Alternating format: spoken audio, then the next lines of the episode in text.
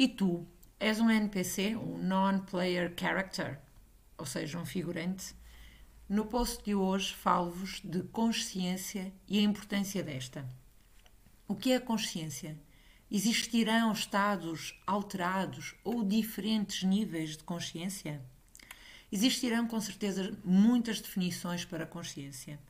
Como tantos outros, este será também um termo vivo e por isso talvez seja melhor fazer uma descrição de consciência em vez de uma definição, apenas e só porque os significados que atribuímos às palavras vão mudando ao longo do tempo. Começar com o significado que remonta ao tempo de Aristóteles. Eu penso, logo existo. Logo, tenho uma consciência. Mas se pensarmos melhor, existem uma série de coisas que nos rodeiam que não pensam. Logo, não tenho consciência. Mas existem. Será que existe aqui alguma lacuna de interpretação? A consciência é algo vivo a ponta do iceberg da nossa mente. A consciência é o que nos traz para o momento presente, o momento onde todos interagimos.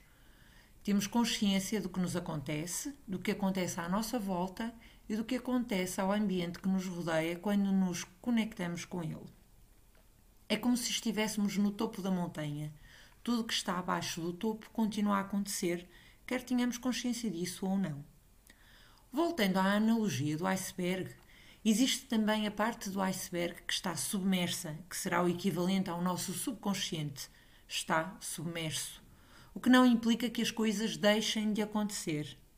Continuam a acontecer na mesma proporção dos acontecimentos que estão ao nível do consciente, a parte visível do iceberg, mas não temos percepção desses acontecimentos. Ter esta percepção, a percepção da consciência, a forma como nos relacionamos com nós próprios, é o que nos permite mudar o significado das coisas, é o que nos permite fazer o processo de mudança. Tal como o personagem de Ryan Reynolds no filme Free Guy, no dia em que ganha consciência de si e da vida que está a ter, ainda que dentro do jogo é o dia em que tudo começa a mudar. O estar consciente, o conseguir estar presente nas diversas situações, é o que nos permite expandir a consciência. Está ligado com a forma como nos permitimos estar ou nos deixamos invadir pelo ambiente que nos rodeia. Sintonizamos a nossa consciência e desenvolvemos a capacidade de nos conectarmos com nós próprios e tudo o que nos rodeia. É esta conexão que nos faz perceber que tudo tem um propósito Podemos estar a sobreviver ao ambiente que nos rodeia, ou como as plantas, os animais ou qualquer outro fenómeno da natureza, simplesmente estar no ambiente. Não pensamos nisso, mas o planeta está consciente, preocupado com a sobrevivência e isso manifesta-se através dos diferentes ecossistemas e até mesmo da forma como a vida acontece. Se pensarmos, por exemplo, neste vírus do Covid e a forma como este se transforma e como afeta tudo e todos, é fácil perceber este conceito de que somos seres únicos enquanto indivíduos, mas fazemos parte de um todo, um todo ao qual não conseguimos escapar. Este raciocínio leva-nos a um outro conceito que tem a ver com os diferentes níveis de consciência. Fazemos parte de um todo que também tem consciência. Os animais, por exemplo, ou até mesmo as bactérias, têm um nível de entendimento, consciência sobre a sua relação com o meio ambiente, o que é seguro, o que as pode matar, como poderão sobreviver e tomam decisões com base nas suas percepções. Ou seja, existem diferentes níveis de consciência, porque somos feitos de camadas. O subconsciente é vastíssimo, tem um conhecimento ao qual não conseguimos aceder ou só conseguiremos aceder quando estivermos preparados para ele. Esta é a base das bases de um entendimento fundamental de que, ao nível da consciência, também se relaciona com o conceito de sobrevivência humana. Se, tal como os humanos, também as plantas e as bactérias, os outros sistemas do ambiente ativam um modo de sobrevivência, podemos aferir então que existe algo que nos une como um todo algo que nos influencia também como um todo. E que, como um todo, ainda que cada um à sua maneira, ativa o seu código genético para responder a uma ameaça. Por isso é importante termos atenção a tudo o que nos rodeia, às conexões que estabelecemos e como o fazemos.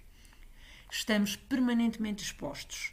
Hoje em dia, estamos expostos a níveis de stress provocados por uma ameaça silenciosa. Uma, ameaça que não é mais o medo de ficar sem água ou comida ou ser comida para um animal selvagem, mas sim a ameaça do stress e a ansiedade provocada pelo ritmo dos nossos dias. Seja a caixa de e-mail às 8 da manhã que está cheia de assuntos para resolver, o trânsito para chegar ao trabalho ou para chegar a casa no final do dia, ainda ter de apanhar os meninos na escola e que vêm mal dispostos, exaustos, aos gritos, também eles estressados e por aí fora. A lista é interminável. Este estado permanente de stress faz com que o corpo entenda estas mensagens como uma ameaça, direcionando então todos os seus recursos para sobreviver à mesma. E este stress prolongado vai afetar-nos o ecossistema interno, o nosso ADN e iremos produzir menos cortisol, assim como todas as hormonas que nos estabilizam emocionalmente. Passamos a viver tensos, com os músculos retraídos, com uma respiração acelerada e o ritmo sanguíneo rápido, e de repente passamos a ser pessoas ansiosas, taciturnas, rabugentas. Quando não nos permitimos descansar e este mal-estar se vai instalando devagar, os nossos comportamentos também se alteram. Entramos num loop de pensamentos pessimistas que dão continuidade a esta ansiedade e stress sem fim. É muito importante parar e perceber quais são os nossos recursos, quais são os nossos processos de cura e como conseguir ativá-los, seja através da respiração, do toque, do som de uma música, enfim, o que quer que seja que funcione para a pessoa, para o indivíduo. Assim como estamos expostos a elevados níveis de stress, temos também a capacidade de perceber e recorrer aos nossos processos de cura, evitando o burnout. Estes processos são muito pessoais e diferem de pessoa para pessoa. Para um indivíduo pode funcionar bem uma terapia através da música, para outro a cura pode dar-se através do toque, sendo que está comprovado os benefícios da meditação ou até mesmo de uma boa noite de sono para todos os processos de recuperação. Se determinado indivíduo se sente bem com um contacto físico, um abraço, uma conversa com um familiar querido, este será o ambiente calmo, tranquilo e de segurança que esse indivíduo precisará para fazer o seu processo de cura, para conseguir identificar os padrões de comportamento e iniciar um processo de transformação. Este estado de consciência é determinante para o sucesso de um processo de cura.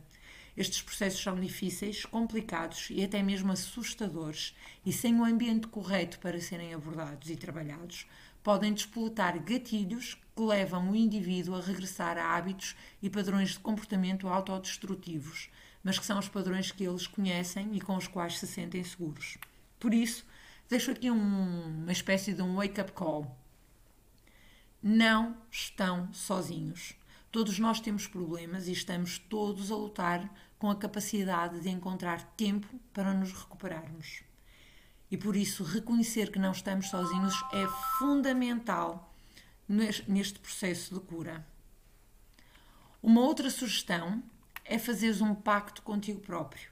Como descrito por Dom Miguel Ruiz no seu livro As Quatro Verdades, não cries expectativas, não leves nada a peito de forma pessoal, faz sempre o teu melhor e ser sempre verdadeiro contigo próprio.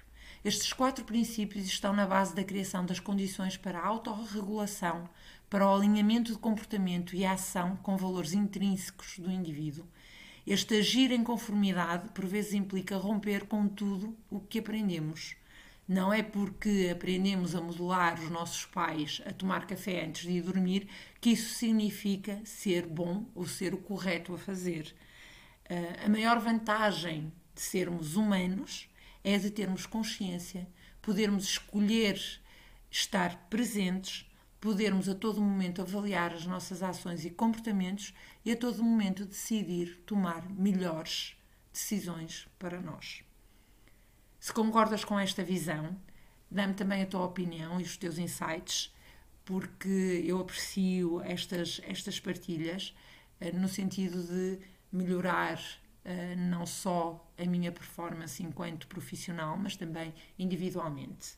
Obrigada. Passa no meu site, deixa lá os teus comentários em www.mpersonalbrander.com ou então ouve em podcast de Maria at mpersonalbrander. Obrigada, até à próxima!